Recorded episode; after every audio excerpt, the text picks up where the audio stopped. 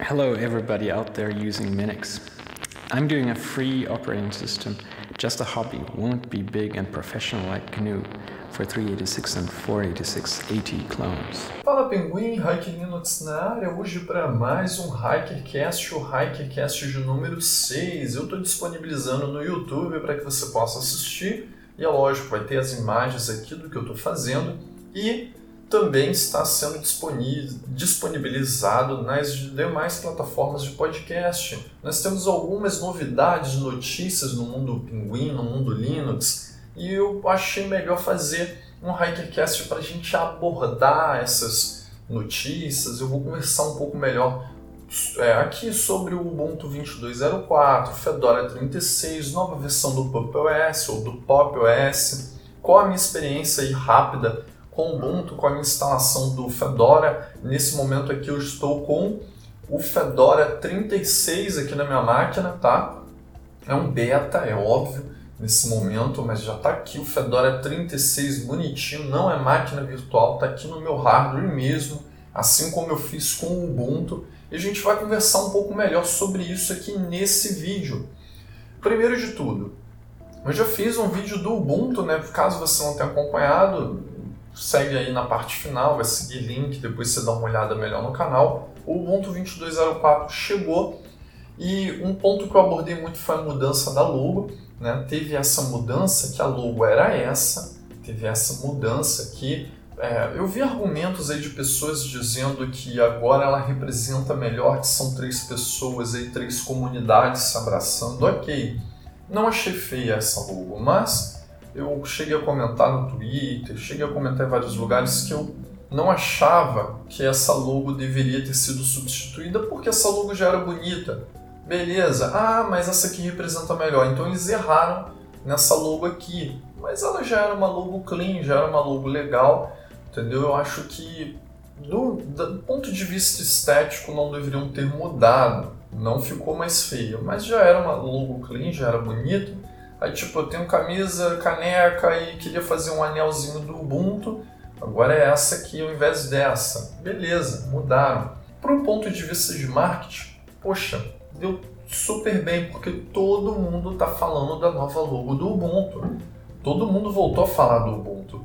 Muitos estavam falando aí que o Ubuntu estava perdendo lugar aí para o Fedora, que o Fedora chegou para desbancar e tudo mais. Então, voltamos a falar do Ubuntu, né? E a Canonical que também contratou um responsável pela área de games, porque após a, ali a Valve decidir por um sistema base Arch Linux para ser o sistema do Steam Deck, a Canonical meio que acordou e opa, a gente está ficando para trás e voltaram a se mexer quanto a isso, né?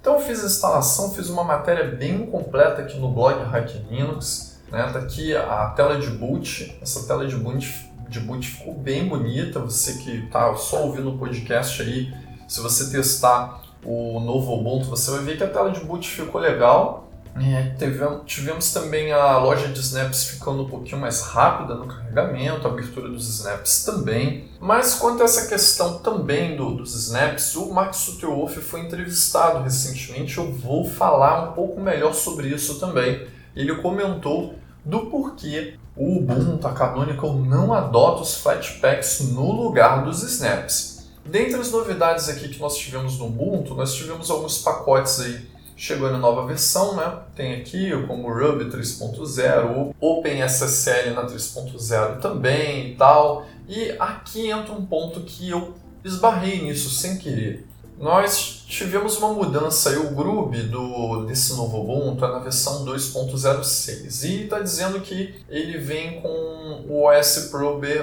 é, ele não vem habilitado por padrão, isso dificultaria um pouco mais o Dual Boot. E para minha surpresa não dificultou apenas o Dual Boot com Windows, porque eu não tenho Windows aqui no momento. Eu tenho dois SSDs, que inclusive quem me acompanha aí os demais vídeos do canal sabe que eu estava numa instalação do Artix, em RAID 0.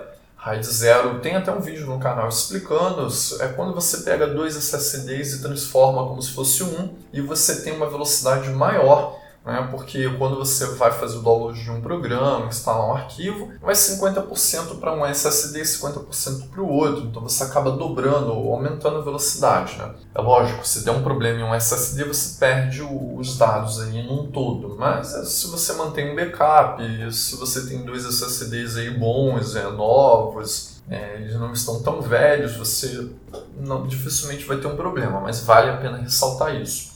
E eu abri mão do meu RAID zero, coloquei o Ubuntu num SSD, deixa eu abrir aqui o Gnome Disks para te mostrar. Coloquei o Ubuntu aqui nesse SSD e coloquei o Fedora no outro. Dá até para ver pelas partições aqui, né? O Ubuntu usa XT4 e o Fedora usa BTRFS. Ok, fiz essa instalação. Aqui a home do Fedora está separado, eu não coloquei junto não, mas o, o Gnome diz que está lendo aqui a home e a raiz tudo junto. Né? Aqui ele está lendo separado em XT4 e aqui em BTRFS ele está lendo como se fosse uma coisa só. E aí o que, que acontece? Quando eu vou iniciar o Ubuntu, o Grub não inicia, simplesmente deu ruim. Depois que eu instalei o Fedora, eu não estou conseguindo iniciar, eu vou ter que fazer lá uma recuperação e tal, se eu quiser utilizar o Ubuntu de novo. Não sei se eu vou precisar, porque eu não tenho nenhum arquivo importante lá. Não sei se eu vou fazer essa restauração. Estou quase é, formatando aquele outro SSD e deixando para arquivos mesmo. Mas é isso. Então, eu já tive esse problema aqui quanto ao Dual Boot não chegou nem a ser com Windows, foi com o próprio Linux. Foi Dual Boot entre Ubuntu e Fedora. Temos aí um suporte longo, né? Que vai até 2027 mas a Canonical vende um suporte estendido por mais 3 anos, indo até 2030, ou estendendo por mais 5 anos, que vai até 2032, sendo um total de 10 anos de suporte. Se você quiser atualizar quando saiu o 22.10, beleza, né? eu até ressaltei isso aqui na matéria, mas você vai deixar de ter 5 anos de suporte para ter 9 meses de suporte no novo sistema. E ou você pode aguardar para a próxima LTS, a 2404. Outra questão quanto ao Ubuntu, é, eu tive dois travamentos que eu cheguei a, a reportar, né? Como é um Nautilus é o mesmo, eu posso demonstrar aqui. Eu peguei, peguei o meu smartphone, coloquei aqui, plugado via USB, fui copiar uns 3, 4 vídeos, não eram vídeos grandes, vídeos de 200 megas, 500 megas, por aí vai. E nas duas vezes que eu fui fazer isso, o sistema travou num todo. Ele travou, ele congelou. Ele só voltou depois que ele terminou de copiar. E isso não aconteceu no Linux Mint, não aconteceu no Pop OS, não aconteceu no FireOS, não aconteceu aqui no Fedora, só aconteceu no Ubuntu. Tá? Então, não sei que diabos de bug era aquele. Depois eu fiz a operação uma terceira vez e não aconteceu. E depois eu iria tentar fazer uma quarta vez para ver se iria acontecer de novo ou não. Mas aí ele não está iniciando, eu vou ver se eu vou restaurar aquele groove lá ou não. Então é isso, fica essa ressalva quanto ao Ubuntu. Os snaps estão rápidos, o sistema está muito fluido. Quando eu vou fazer edição do.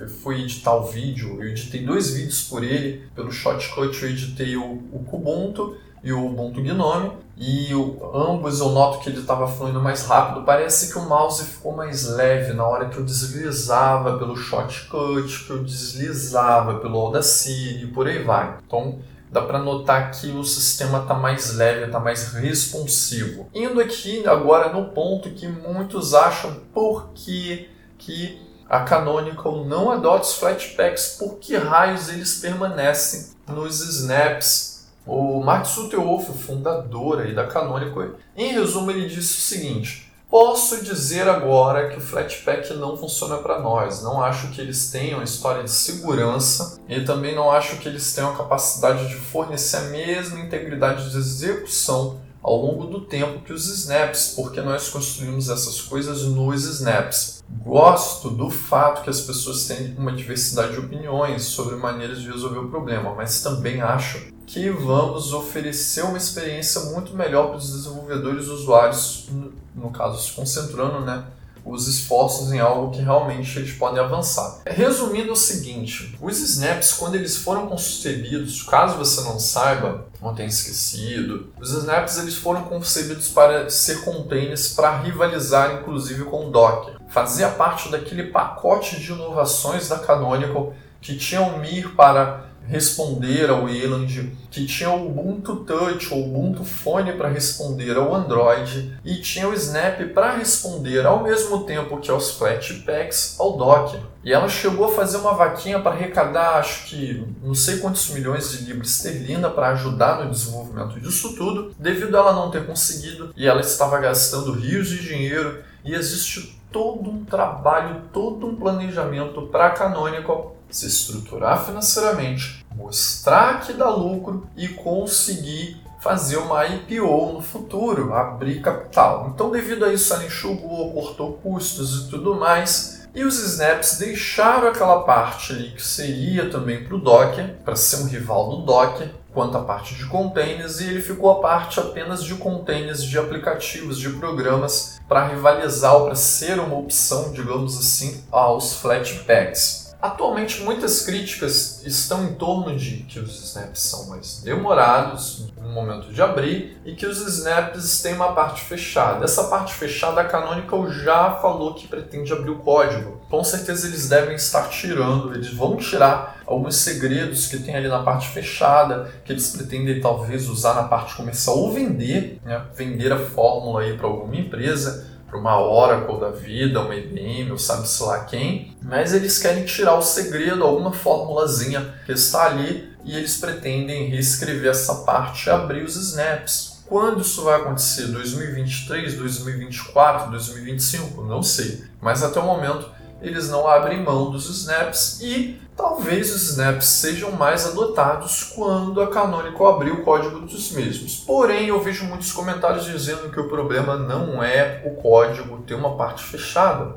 Até porque muitos usam Drive NVIDIA, usam o Google Chrome, que tem uma parte fechada, usam Vivaldi. O problema é que eles são mais lentos. Por mais que eu vi alguns desenvolvedores, eu vi o depoimento de algumas pessoas, inclusive o próprio Liquid que lidou com Snap, quem não conhece aí, é, ele tem um canal, o Hopper, ele conversou em alguns vídeos aí com os inscritos, fez uns vídeos falando, ele disse que ele lidou com os snaps, ele disse que a forma de criar snaps pela plataforma que foi desenvolvida lá pela Canonical é muito mais fácil do que criar Flatpaks. Que inclusive é, tem muitos Flatpaks aí que eles pegam os snaps e transformam em Flatpak, porque o programa foi portado só para Snap. Então tem essa questão. Então vamos ver aí como vai ficar essa questão dos snaps. E aí o Mark Sutterhofer disse aqui que é, definitivamente né, há lugares que precisamos melhorar a experiência do snap no desktop, os tempos de desempenho de inicialização parecem ser muito, né?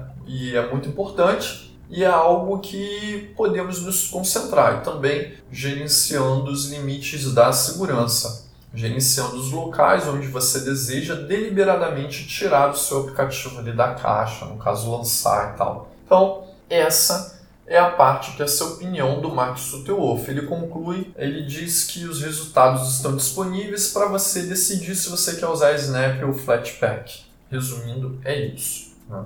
E você pode instalar um Flatpak no Ubuntu caso você não queira usar os snaps. Então, vamos ver como é que vai ficar é, referente a isso, se a Canonical vai conseguir tornar os snaps menos odiados, né, mais aceitos aí no mundo Linux. Se isso acontecer, inclusive outras distribuições que bebem do desenvolvimento da Canonical, do Ubuntu, que são baseados no Ubuntu, podem adotando o Snap como uma opção, o Flatpak. Agora vamos vir aqui ao Fedora 36 que eu instalei aqui na minha máquina, mas ele nesse momento ainda é um beta. E um ponto negativo que eu posso dizer quanto ao Fedora 36, não, vamos fazer, falar dos recursos. Vamos falar dos recursos primeiro. Vamos ver aqui os recursos.